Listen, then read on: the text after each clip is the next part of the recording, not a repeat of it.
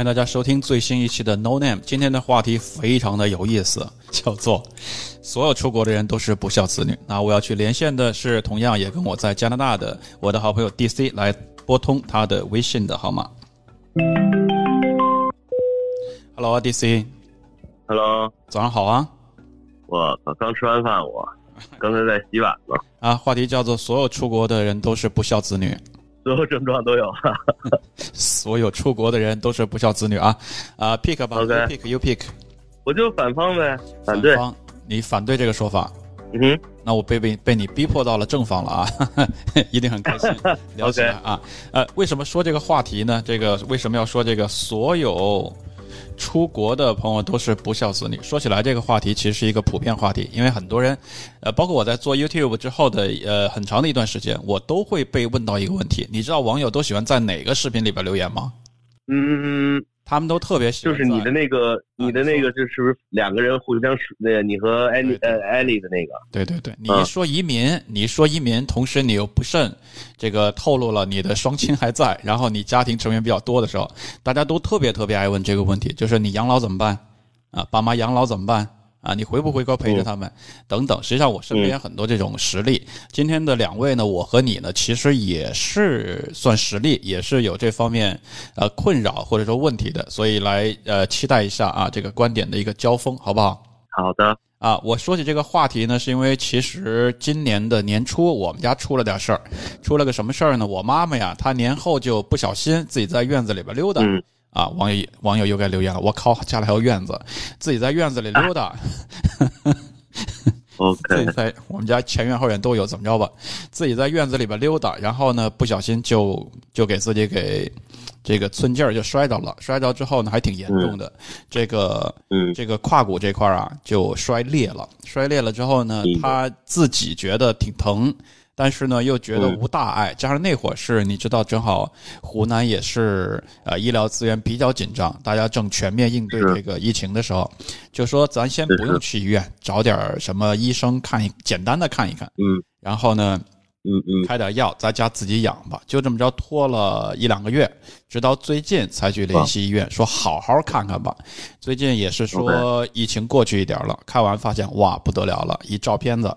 这个这个，呃，胯骨这块啊，中间是直接摔断了，摔断了，特别疼。我妈妈跟我讲，然后呢，就这说这事得赶紧得采取比较正确的行为，然后就直接去到医院，医院说没问题，这个是不是一个非常复杂的手术，是有相对的解决办法的。然后，嗯嗯嗯。呃，大概前几个礼拜吧，就而且前之前就是一直在排队嘛，就说要等到有床位，然后终于排上了，排上了手术倒挺快，几个小时就弄完了，然后也嫁接了嫁接了人工的骨头啊，然后把整个修复啊等等，花了几万块钱这样子。呃，然后都是自费的，我们家有钱你也知道。然后呢，这个弄完了之后，就就最近在医院休养啊，然后给我，呃，我都一直关注，因为因为我们家还挺民主的，就这事儿发生之后有全程跟我讲，啊，因为我之前我也特别关照我们家里，我说我不在中国，我说什么事儿大事儿小事儿屁事儿一定要跟我说，你不能说因为是屁事就对就别告我。然后呢，这事他们也接受，所以基本上全程都有告诉我。但我自己感觉就是特别的揪心嘛，对吧？就使不上劲儿。是，我估计这感觉多多少少出国的朋友应该都有，DC 应该也有过啊。是。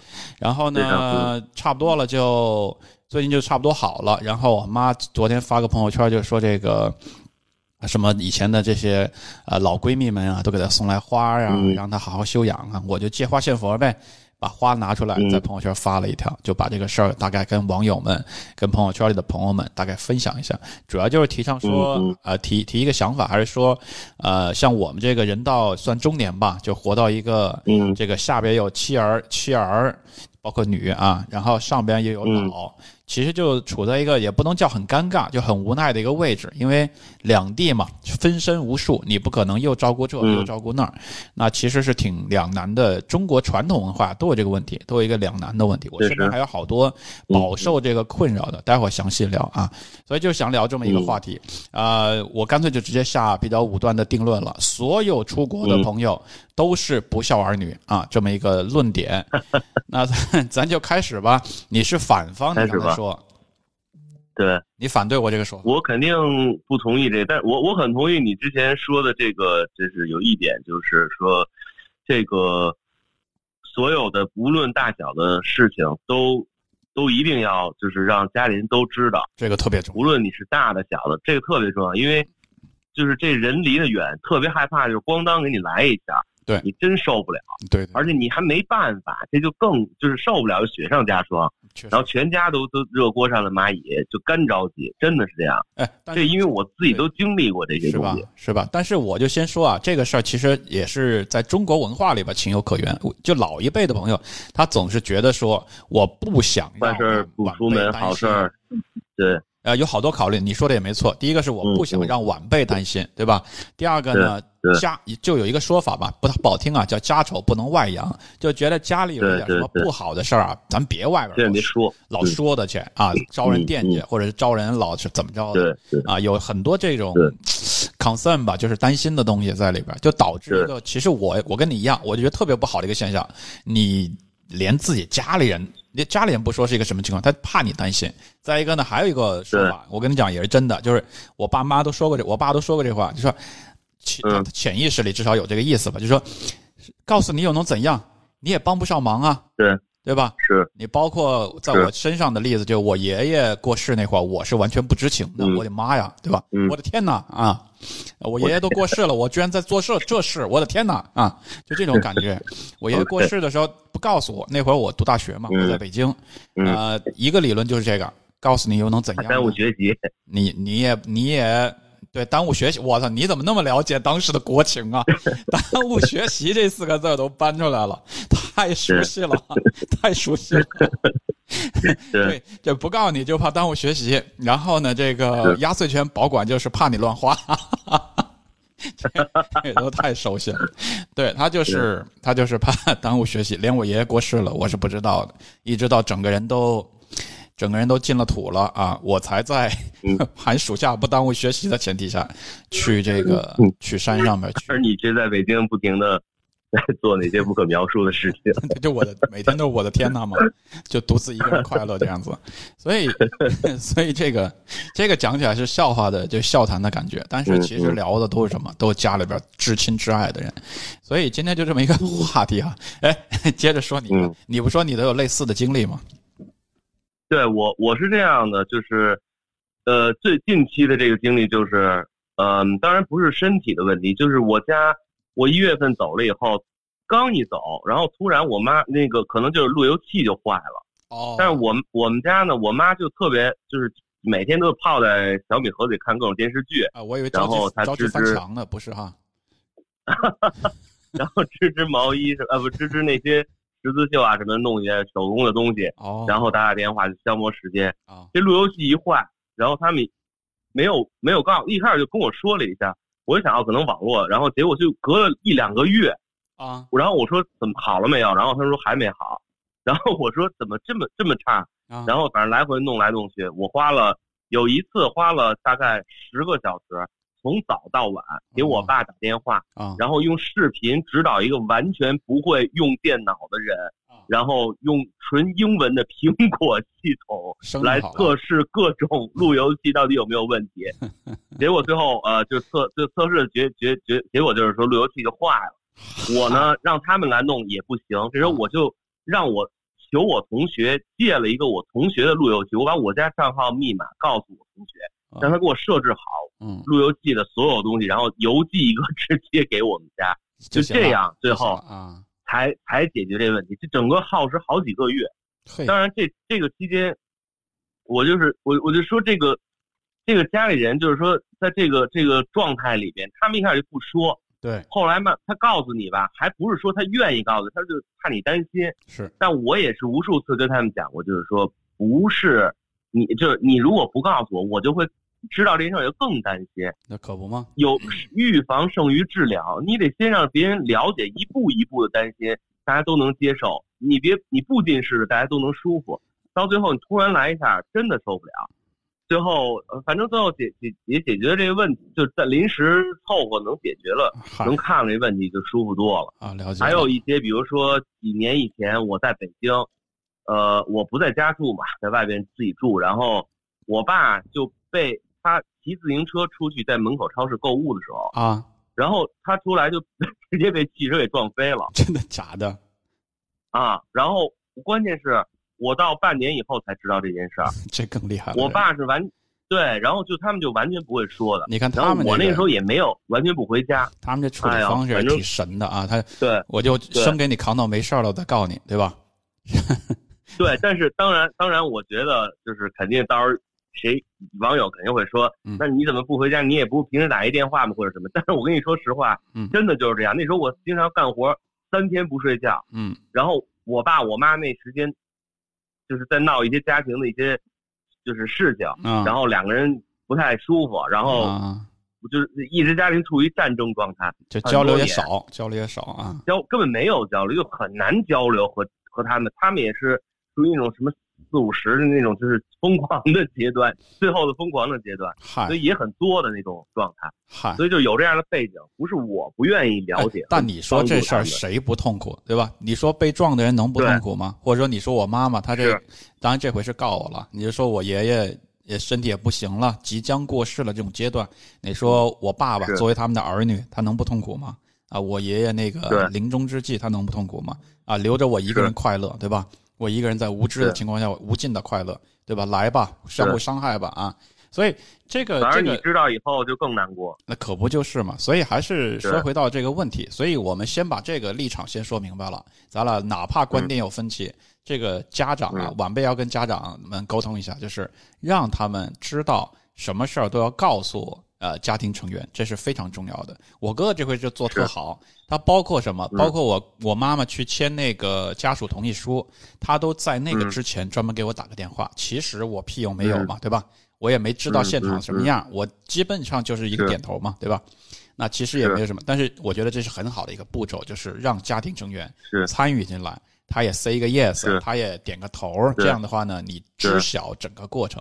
这个这个真的是这个是非常重要，这是为什么我们拿在前边儿呃说了这么久。再多提一句呢，好像这个新闻里边以前也有这种，呃，叫做什么高考当天爷爷去世啊，没告诉孩子，那考完俩礼拜了才告诉他。啊，类似之类的，是呃，都会有。呃，这种话题呢，在中国这个文化文化氛围之内呢，就会有很多发散的不同的观点。有的人可能就觉得高考确实太他妈重要了，对吧？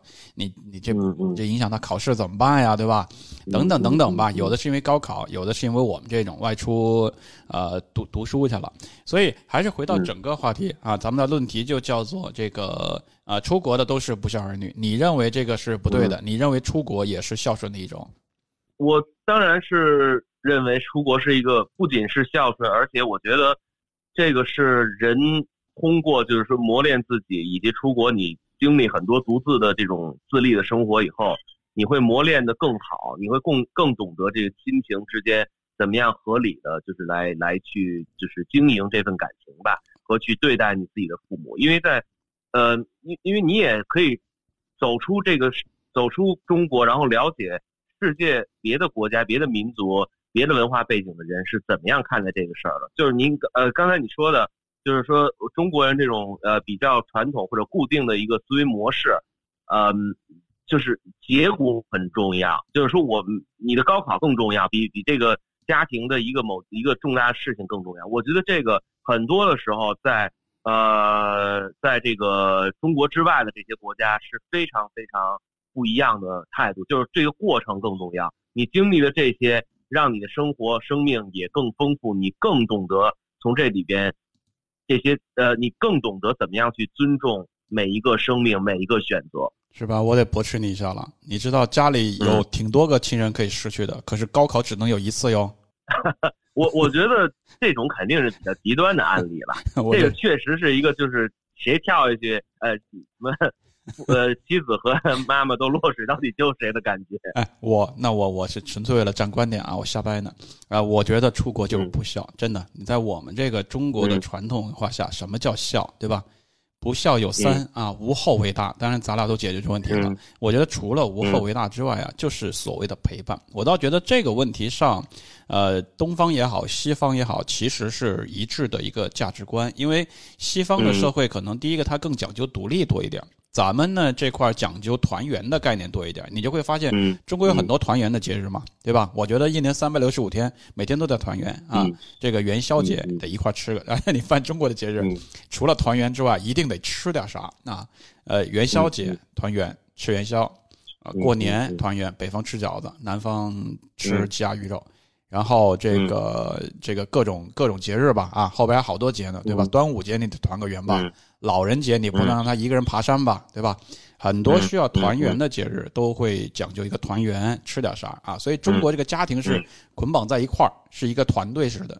但实际上呢，矛盾在于现在的社会的发展，让人们不得不，呃，流浪的人们远走他乡，对吧？在嗯，在非北嗯上广的朋友，可能都愿意往北上广走是啊。很多的朋友有机会出国，他可能都往更远的外国的世界去走。比如说你跟我现在就不在中国，呃，所以这个这个，我觉得一离开了，就开始这一段不孝的旅程了。首先，像我刚刚说这情况，嗯真有大事儿回不去啊。嗯一种一种现实情况是什么？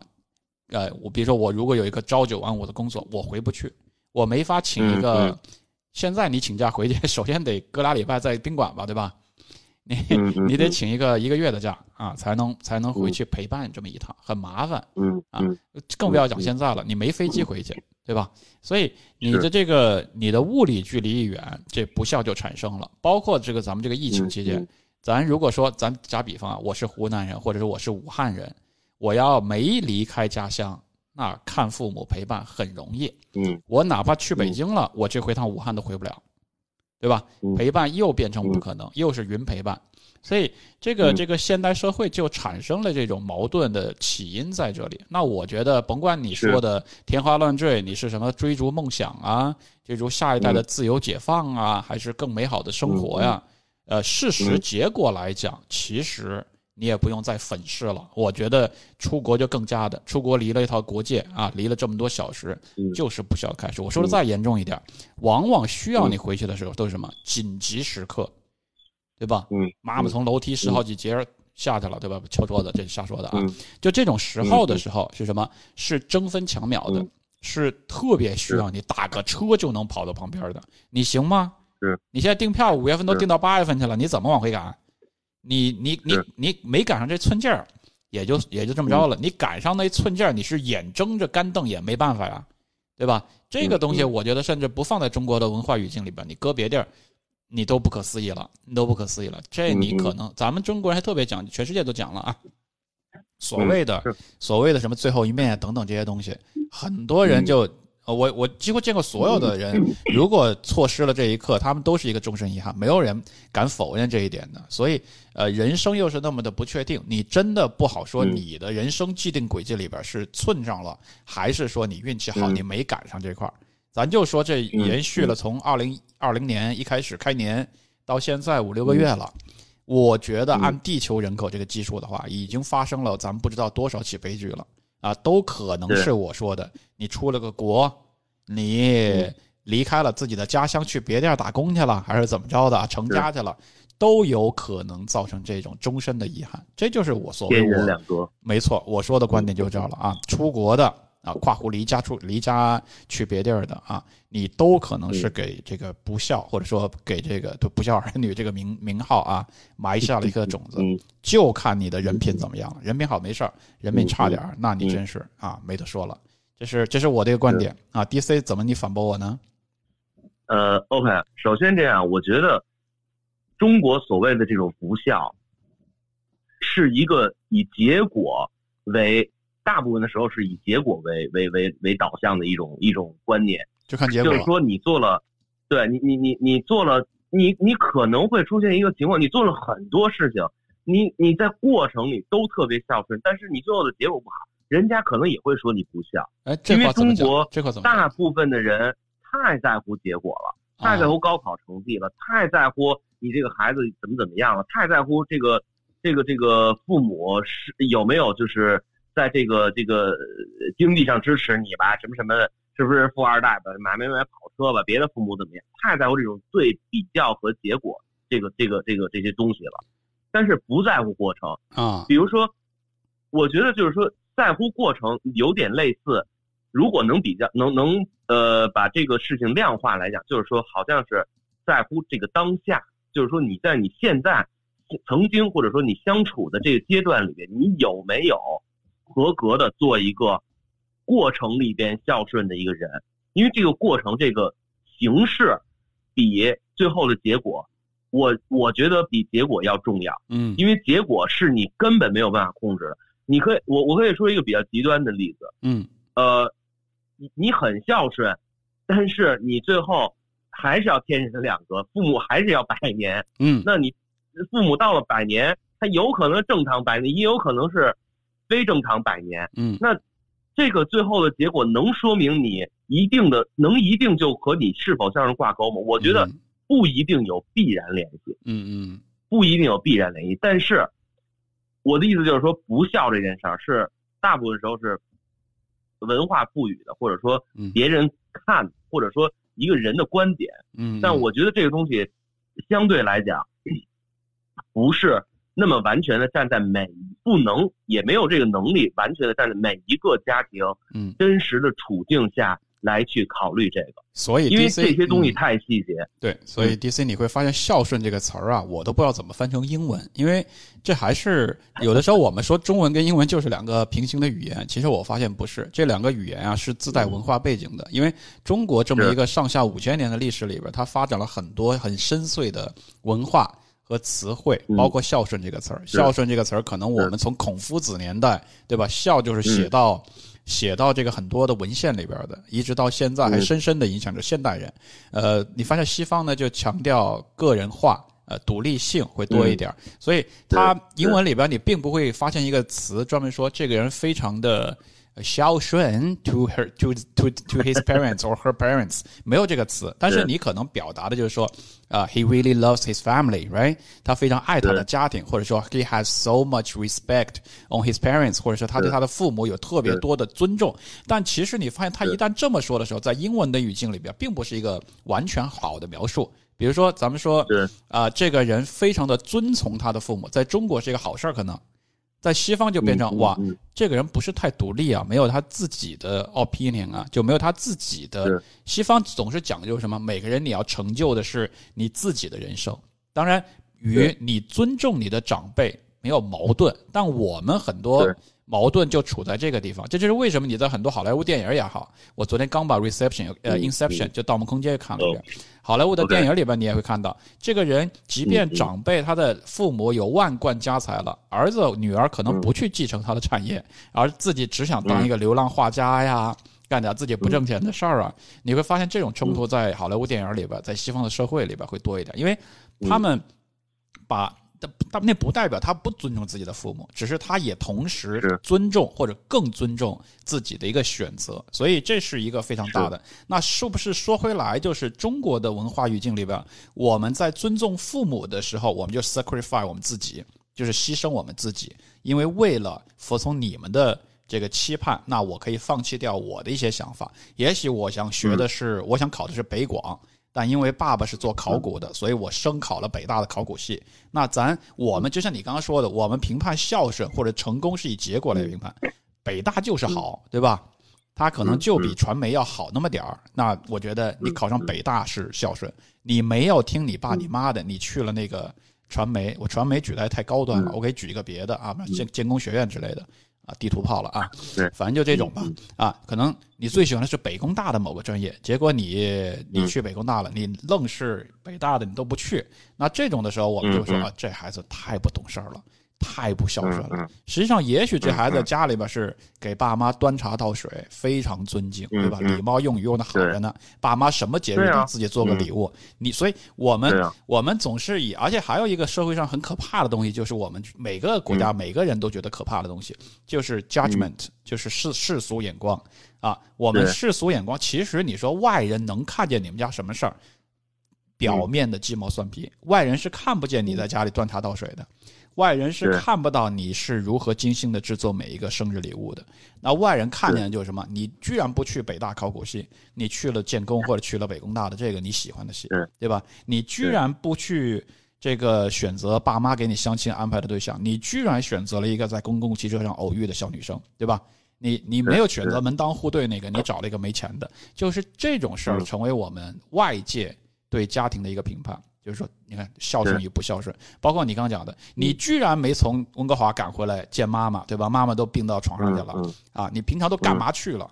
选择出国，你就是不孝。你这个这个，你看我的孩子们，对吧？都在身边陪着我呢。所以大家就是以你说的这种结果论去评判这个呃孝与不孝的问题去了，就会变成现实就这个样子。是，而且在这个里边，我觉得可以小小的延伸说一下，就是说，呃，我觉得孝顺。是一件好事儿，这个首先毋庸置疑，但是不能把孝顺和愚孝混为一谈，因为孝顺你是根据，比如说你你你给你爸妈端茶倒水啊，或者一些在这个日常生活中的就是这种照顾啊、陪伴呀、看护啊，甚至然后在重要时时时刻你在身边，这些东西是孝顺的一些具体内容。但是如果你说，你为了你的父母，你去把你自己的家庭给给给 spoil，就是给给搞乱了，或者说怎么怎么样，只是因为因为比如说婆媳关系这种事情吧。那比如我作为男的，然后那可能比如说我妈不喜欢我老婆，然后他们之间老老 fighting，那那我到底是得罪哪一边呢？那如果我得罪了我老婆，那这个我觉得在我这边。简单的来讲，那就是属于一种愚孝、很愚蠢的这种东西。哎，这个现象还不是一个啊，这个现象还挺多的。对我，我相信这些鸡毛蒜皮的小事儿，非常肯定是搅扰着所有的，就是在所有的老百姓的生活中都会出现。所以，我我是一个，就是在这种，呃，我慢我慢慢就是这么多年，我觉得通过在国外待的时间，然后呃，和很多就是我自己的对于就是一些中西方文化的一些。呃，了解吧，然后学习啊，等等，呃，和身边比如像有藏这样的一些比较志同道合的朋友们，大家对于这些文化上面的一些了解和交流，我都我形成了我一个，我形成了我一个比较，就是有理性来看来来判断这些事情的一个一个方式。嗯，就是说，我觉得你是应该有理性的来做，比如说你应该这么去做，这么去做，你知道这些是这样的，但是不是说。你在这些理性里是无界限的。我妈，我可以孝顺她，我可以听她，她让我做这个，让我做那个，我可以做。但是她如果让我去伤害别人，那我肯定做不到。我也会直接的跟她讲怎么怎么样。因为在我的思想里边，我觉得孝顺或者不孝顺这个东西对我来讲不是一个衡量和 judge 别人的一个一个绳子或者一个尺子。嗯，我觉得。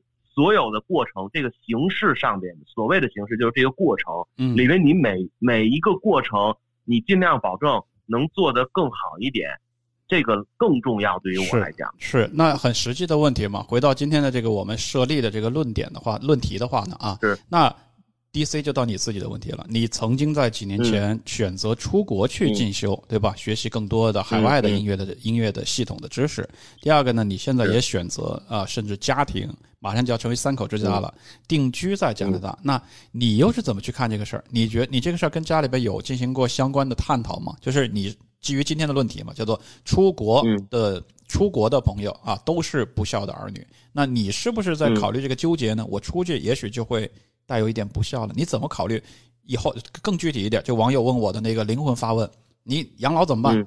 我觉得，呃，我我在最开始有这些疑问的时候，确实是在我大概，呃，在呃十年前吧，将近三十岁的时候，就是将快出国之前那几年，我开始有这些疑问。快三十岁的时候，我想，我如果跑到外国，然后我在在外国结婚生孩子，那我父母怎么办？我怎么照顾他们？嗯。但是当我慢慢开始醒悟的这个时候，是真的是在我出国之后啊，因为在我出国之后，我也接触了更多的不一样的这个这个这些这些就是哲学体系吧，嗯，或者说一些不一样信仰背景背景的人，然后我也了解到，在这个在这个感情方面，我不能被绑架，嗯，我也不愿意被绑架，太自私了啊，这一种，对我是一个很，我觉得我很自我的这样的一个人，就是这个。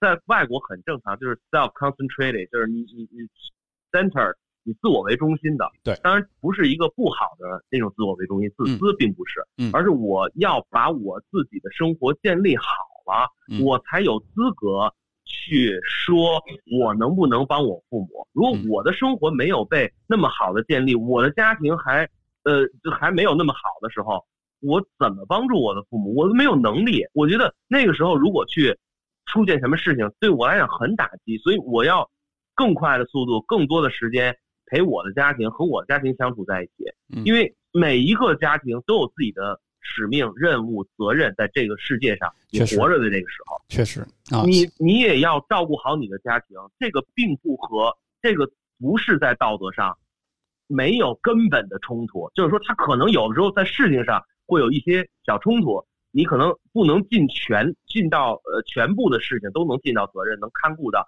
可是这个在道德上并没有一丁点儿的冲突，所以。这种道德绑架，我并不，我非常非常的不同意，并且在国内这样的道德绑架这种东西，父母子女之间太多了。包括我自己的家庭，我也在这个里边深深的挣扎过很多年。嗯，我觉得，当我走出来以后，当我在看了外面的世界以后，我觉得我有一点释怀了。我觉得，父母和子女之间，除了尊重父母这样的一个关，尊重。的这样的关系，父母子女的关系，还有一个就是像朋友一样，嗯，你在什么的时候你是父母，在什么的情况下你是用朋友的角度来对待他们的，嗯，因为你的朋友如果伤害了你，或者说你和你朋友之间有争端，你可能会哎算了，就是一个好朋友，他可能就是无意这么一说，你也不会记住他永远，嗯，但是你的家人常常和你，你和家人之间的这个伤害常常会影响你一生，是，所以这个。我觉得我我形成了一种就是这种简很简单和粗暴的观念，就是有争端的时候，我把他们理解为是我的朋友，因为我的朋友也会离我远去，我的朋友可能明天就不联络了。那我的家人我也这么去看待他们，但是我也那么的爱我的朋友，我也爱我的家人，我把这些东西没有混淆，而是我把它分得清清楚楚，我在什么情况下应该怎么对待他。了解。所以在这样的一个前提下，我觉得。了解。我非常非常的不同意。你看，如果出国就是不孝子不孝顺，嗯，对我我继续讲我的观点啊，我觉得你们太虚伪了啊，明明就是有纠结的嘛，跟我们是一样一样的嘛，然后通过什么出国什么资本主义体系就把这事儿给释怀了啊，很虚伪啊，还是帮不上什么忙，所以。我我我的观点就是什么？甭管你站什么观点，最后你都面临这个困境。第一个就是你刚刚说这么多，你也没说这个养老怎么办，对吧？根本就没有给出一个具体的东西。呃，你是把父母接过来呀，还是自己勤一点往回飞呀，对吧？根本就没有解决这些问题。在我们广大的这个孝顺孝顺党面前，你这些观点不堪一击啊！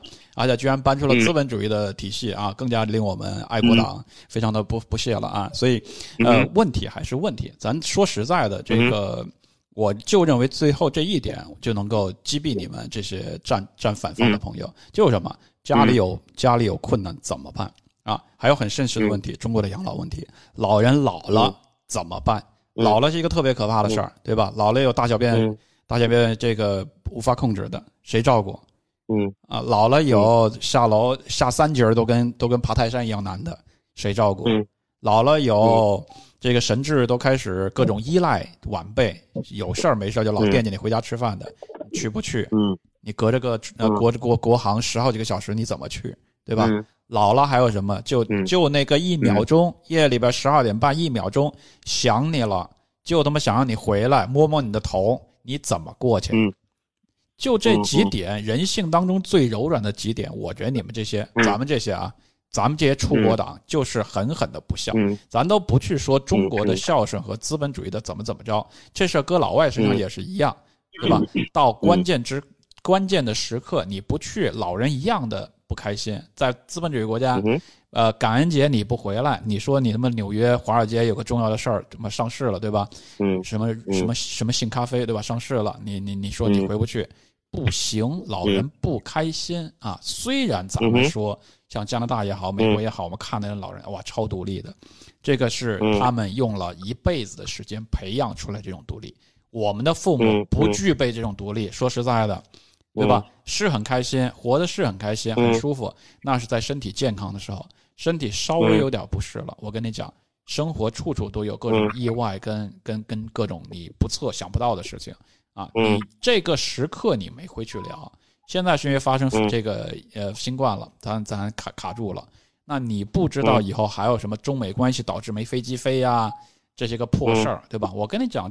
这个国界在这个时候才显得吓人。平常咱们海外的华人老说什么？哎呦，现在这个交通这么发达，十好几个小时一下就飞回去了。咱这还是在加拿大，对吧？澳洲的朋友更轻松，哎呀，几个小时就飞回去了，对吧？移民韩国、日本的了，俩小时就飞回去了。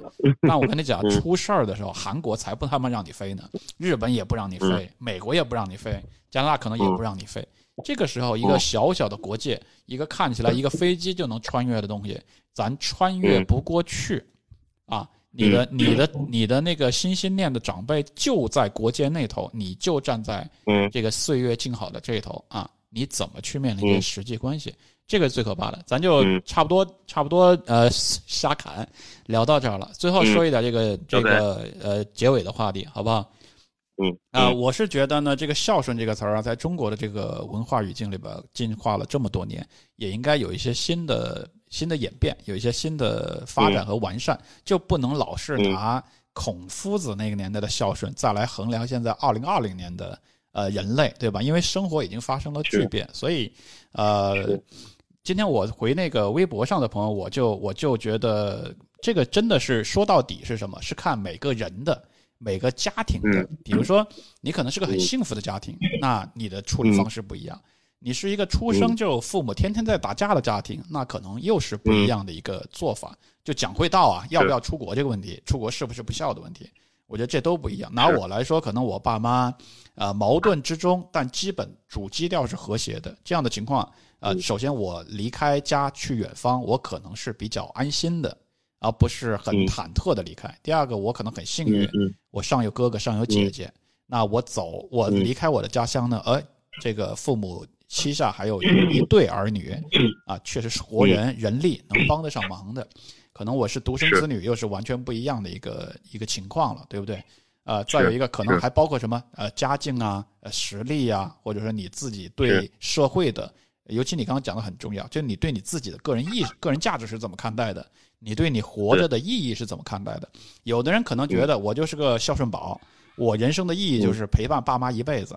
啊，虽然正常来讲，你确实是一应该没毛病的话，你是能陪他们走一辈子啊。但有的人可能他像我，比如说我自己吧，我可能在读完书成年的那个阶段，我就更向往远方，啊，我就更向往自由，啊，我就更希望改变我的家庭的这个一脉相传。那比如说我我的爸爸，他影响到我是因为他原先就湖南下边一个农村的人，然后是因为。在那个年代恢复高考，他因为高考的机制，在离开了农村，去到了城市。嗯，他后边就改变了我们整个家庭的家庭的一个一个状况，对不对？他如果没走，我们现在可能都在农地，或者我现在就去广东打工去了啊。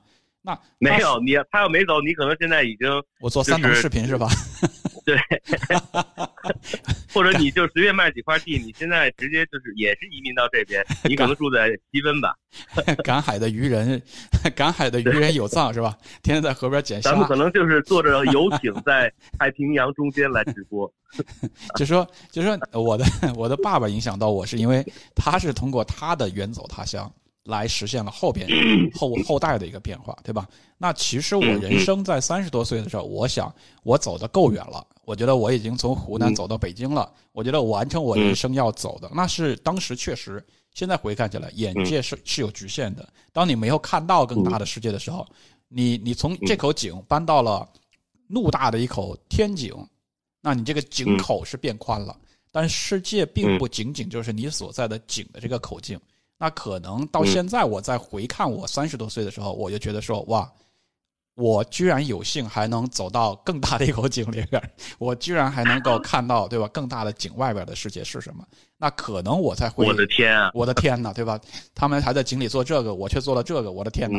然后我就会想说，哦，其实这个世界比我原先那口小井要大多了，也比后来我来到北京的那口。更大的国际化的景呢还要大一些，所以我是可以说，看到更多之后，我会回到那会儿说，哦，我不止走到那儿就结束了，可能我能比我爸爸走得再远一点。我爸爸是从农村到城市，我从小城市到了北上广。那后边是因为机缘巧合跟运气比较多，元元情那这个元素比较多一点，有机会走到呃更大的 国际的这个另外一个国家来看一下。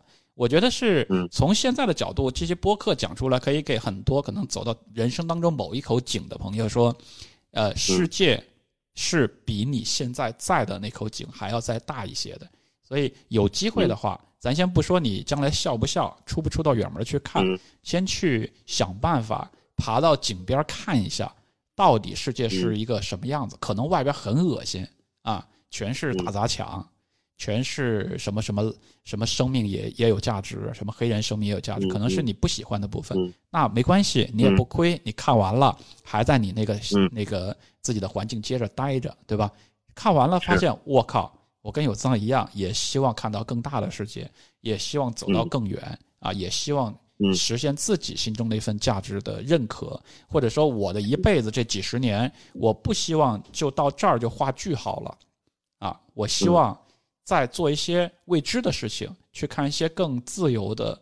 广阔的世界的时候，那你就可以给自己设立一些更远的目标。那我是觉得孝顺这个东西呢，它只在你的人生当中占据一部分的考量的因素，而不应该是你去做人生巨大决定的时候去影响你，不要去做那个决定的一个因素。因为呃，是 云孝顺也是一种孝顺。呃，比如说妈妈 妈妈那些花不是我买的，妈妈的陪伴也不是我这段时间陪伴的。但我的心真的有牵挂在那里，那我真的是很想念，肉身没有办法。但我走出去的意义在于，我可能能改变我的爱人，我的我的孩子。对我来讲很实在嘛。我没出国的话，我可能只有一个孩子。我真的是因为出国才要的第二个孩子。那这是多么大的一个变化，这是多么巨大的一个变化。尤其对于我们家儿子来讲，我不出国就没他呀！天哪，我的天哪！所以很多的事情，太多太多的事情，是你勇敢的迈出更走更远的那一步决定的时候，他会之后你才会知道它的意义究竟在哪的。当然，我的立场有点暧昧，这一场节目里边啊，我本来只是为了节目效果想站一个正方，但其实我有很多的观点在这一期节目里边跟大家去分享。所以呃，到底养老问题也简单回答一下，我觉得无解啊，就是出国确实就是不孝。养老问题，我们真的很抱歉，诸位网友朋友，很狠狠的鞭挞我们，我们这些出国的朋友就是在养老问题上做的最差的一帮混蛋王八蛋啊！随便骂，但关你们家屁事啊，对吧？这是我的养老问题，不是你他妈的养老问题。OK，我养的是我爸妈，你他妈也不养我爸妈，对吧？我也不会去养你爸妈，咱就别去嫁给别人了。养老问题是做的不太好，或者说做的很不好，但又关你屁事呢？好不好？养老问题，我们每个人都每个人都有一份全权的孝心，希望把自己的家庭上有老下有小的都照顾得很好。但只有人去做更远的迁徙和向往更远的地方与自由，才是去改变家庭乃至改变整个社会当中每一个家庭单元的原动力，好不好？永远待在一个地方能改变一些小事儿，但你想改变大事儿的时候，你真的需要把世界多看一圈儿。在互联网上看不算的啊，多看一圈儿 才能够实现更大的价值。这是我的一些观点，好不好？然后这是差不多总结的结论了，我就先讲了啊，留下的时间交给 DC 啊。呃，我觉得刚才你所有说的里里边有一点，呃，也是我觉得我想再加强的说一点。呃，你说你想让你的后代也都看看更多的世界啊，等等这些这些点上，我非常非常同意。在呃，我我这个问题我也仔细的思考过很多很多很久很久，因为我们的父母这一代人，他们是有一个这样的呃社会和历史背景原因叠加在他们的人生中，影响了他们的人生。他们对于社会和他们的价值观和这个整个的意识形态，实际上是非常很难呃，大部分的时候是有一个比较固有的思维模式的，比较固定的，所以在。这个世界也发展的更快，发展的更呃多元化了以后，他们有呃，意味着他们实际上有一点呃落后，所以我觉得他们的落后如果被我们所，他们的落后如果填补在我们的生活中，那这样也会导致我们的后代也一样的出现这些生活中的问题，比如说道德绑架，比如说呃等等之前我们刚才谈到的一些意识形态价值观的问题。那怎么样能结束这些东西，让这些所谓的我们觉得在思想上呃附加价值比较低的这些这些思想，在生活中更少一些，在后代的里边不要再犯这样的甚至是错误。那我觉得必须要从我们自己本身来做起，就是我从我自己做起，我宁肯坚持这样的一个合理的一个方式，我也不愿意再把这些东西强呃强加在我的身上，强加在别人的身上，甚至最后延续到我们的后代身上。因为有一种东西很显而易见，你的你我们有的时候会重复我们父母所做的错的事情。我们的孩子也好像在重复着我们的错误的生活的一些一些内容，所以这个东西好像有一种魔咒一样的，或者说一种呃不知道什么样的一个原因，它就一直延续在你的整个的这个家族中。我觉得那那好像好的事情它也这样的延续，所以我觉得让这些嗯比较呃应该淘汰的东西，尽可能的淘汰，尽可能的去减少，这样。你不是只是一个人，你今天活你这一辈子，你活的是三个人的世界，你活在三个三个人的这个世界中间，大家互相交叉混合在一起，所以下一个人也活在三个人的世界，甚至四个人。那所以在这样的一个情况下，我觉得这份责任不是只是道德绑架能解决，不也不是说孝顺与不孝顺与与否能解决的。嗯，这个在很多层面上。都应该更合理的、更理性的和更，呃，更有责任感的这样的去把这些事情，在生活里边一点一滴的去消化掉，了解，这样你才能让你的后代不再犯。你前辈的错误，了解了解啊，所以迭代当中一直在进步是非常重要的事儿。哎，不过 D C，你刚刚这个三个人三个人这些东西，哇，有一点音乐的意境啊，有一点一首优美的歌词才会用到的关键词啊。写的有你音乐人的范儿了啊！呃，节目其实差不多了啊。本来我跟 DC 约聊三十分钟，不小心就聊到了 DC 的灵魂的深处啊，发散聊了将近快五十分钟了。我的天啊！外边都乱成，美国都已经崩溃了，我们居然在聊这个，在聊中国的孝顺，我的天哪啊！外边那个斑点虾都排队都已经错过了，我们竟然还在说孝顺，我的天！对，跟 DC 还约了一个周六啊，一起欢庆一下，因为这边加拿大的斑点虾肥了啊。周六的话呢，哎，大家点一些斑点虾一起愉悦一下。这就是我们这些不孝的人在海外糜烂的生活啊，大家可以无情的鞭挞一下。呃，其实最后呢，我还是想帮这些呃网友的道德道德判。道德道德逼 道德道德高点的朋友多说两句，我觉得咱们也不能忽视这些网友指出的实际的问题，因为养老啊就是特别特别复杂的一个问题，这放哪个国家都不容易，尤其放在我觉得最不容易的就是我们这些出国的人，因为我们去西方资本主义国家，然后呢还要还要。这个有家庭牵连的，就是你必然的、不可逃避的，要面临中国式养老的问题。所以我觉得，人家说的也没有错，就是这个事儿，人家为什么会指出来，就因为它是一个千古的难题。因为我身边其实也挺多朋友到，到这个该尽孝的年纪的时候呢，也就父母到了可能身体确实比较脆弱的年纪呢，他们是很辛苦、很辛苦的，也是再一次从这个角度说明。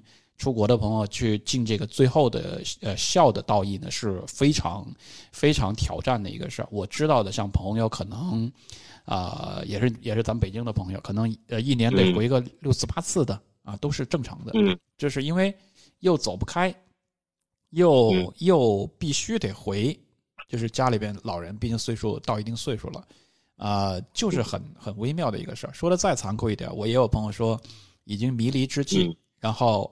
迷离之际呢，回去去看父母，呃，但又怎么样呢？人生就是这么的有意思。